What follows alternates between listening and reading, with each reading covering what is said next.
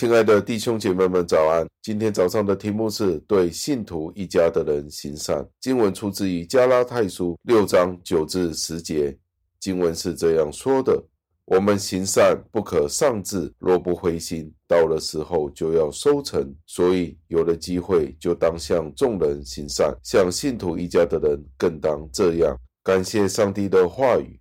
保罗在这里是这样子的告诉我们，他对信徒们，或者是自称跟随福音的那些人，组成了一个大的家庭。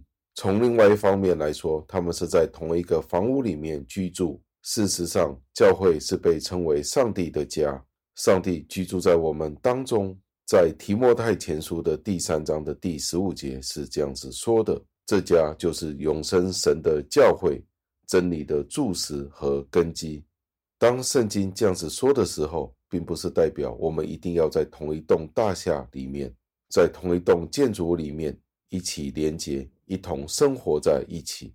因为只要我们是在一个家庭里面，我们便仍然是一个家庭的成员。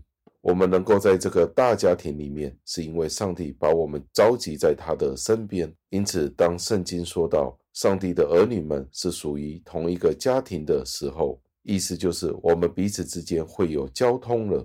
地上的弟兄姐妹们虽然会分道扬镳，所走的路会是不同的，但是我们仍然是属于神的家里面的。上帝是将我们连接在一起的。现在，当我们听到这样子的事，如果我们没有被上帝感动，而去帮助信徒们的家庭和我们的弟兄姐妹们，如果我们是这样子的话，我们就是愚蠢中的愚蠢。我们现在可以看到保罗在这段经文中的意图。他说：“既然上帝告诉了我们，对所有的人都当有行善的责任，为什么呢？因为我们大家都是属于同一个身体，因为我们都是人。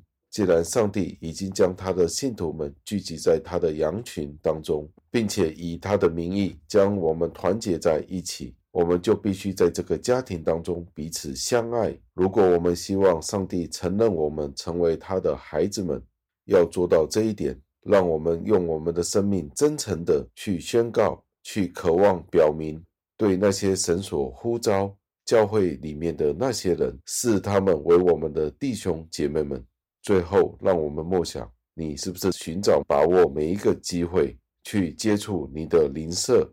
尤其是在信仰里面的群体们呢，用友善的话语、爱心的行动和各种的善行去对待他们呢？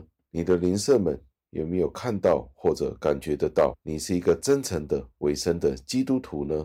让我们一起祷告，亲爱的恩主，我们再一次的赞美感谢您，因为今天的经文也是再一次的提醒了我们，我们不只是单单向所有人行善。而是我们要看到您在所有的人里面所呼召的，成为您指明的那些我们的弟兄姐妹们呢，让我们更加的去关爱他们，更加的去扶持他们的软弱，更加彼此要问候关心，让我们成为一个真正的基督徒。求您垂听我们的祷告，是奉我主耶稣基督得胜的尊名求的，阿门。